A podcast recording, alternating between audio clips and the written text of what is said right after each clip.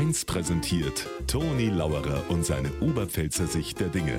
Immer werktags kurz vor 1 im Regionalprogramm für Niederbayern und die Oberpfalz auf Bayern 1. So, jetzt kriegen wir also eine neue Partei zur Europawahl. Alle, die sich von den anderen Parteien nicht vertreten fühlen, die sollen dort eine Heimat finden. Oder ein Ventil zum Dampf ablassen. So nach dem Motto, ich habe so ein Gefühl, ich weiß nicht, was ich will. Schwarz, Rot, Gelb und Grün, die sind mir alle schlecht. Ich glaub, ich probier's einmal mit Wagenknecht.